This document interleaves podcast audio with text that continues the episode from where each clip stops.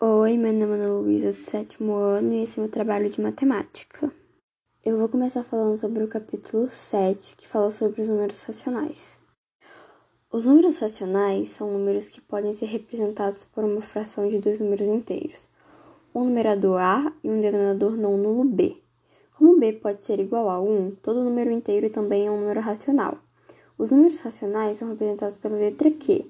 Esse conjunto é infinito ele é formado, por exemplo, por menos 2. Entre menos 2 e menos 1, nós temos vários números, dentre eles, menos 3 meios. Menos 3 meios é a mesma coisa que menos, menos 1,5, e entre outros. Um fato curioso sobre é que os números irracionais foram sugeridos na Grécia Antiga por um aluno do famoso Pitágoras. Pitágoras acreditava que todos os números eram racionais, mas um de seus alunos mostrou através da geometria que não se poderia expressar a raiz quadrada de 2 em uma fração, o que a tornava irracional. Mesmo com a demonstração, muitos dos seguidores de Pitágoras não aceitaram a explicação e levou muito tempo para a chegada a um consenso sobre o tema.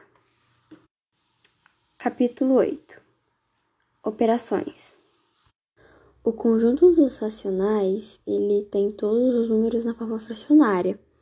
É constituído pelo numerador e denominador. As operações da adição e da subtração, ela envolve esse tipo de numeral que requer algumas propriedades como MMC, o mínimo múltiplo comum. As condições são denominadores iguais. Se os denominadores da fração são iguais, a gente soma ou diminui os numeradores e conservamos os denominadores. Um exemplo é 5 sétimos mais 12 sétimos. Para fazer isso, o nosso numerador vai ser 5 mais 12 e o denominador vai, o denominador vai ser 7. A gente soma 5 mais 12, que é igual a 17, e o denominador vai ser 7. Então, o resultado é 17 sétimos. A outra condição é quando o denominador é diferente. Quando o denominador é diferente, a gente deve tirar o MMC entre eles e realizar a proporcionalidade entre as frações. Para realizar, é feita da seguinte forma: a gente divide o novo denominador, surgido do MMC, pelo antigo denominador e multiplicar o resultado pelo numerador correspondente. Multiplicação e divisão. Na multiplicação de números racionais, a gente deve multiplicar o numerador por numerador e denominador por denominador. Já na divisão de números racionais, a gente deve multiplicar a primeira fração pelo inverso da segunda. Capítulo 11 Potência de expoente inteiro. Quando na potência do expoente é inteiro, significa que ele pode possuir número negativo ou positivo. Expoente positivo. Quando a base for um número real e o expoente for positivo, obteremos a potência efetuando o produto dos fatores.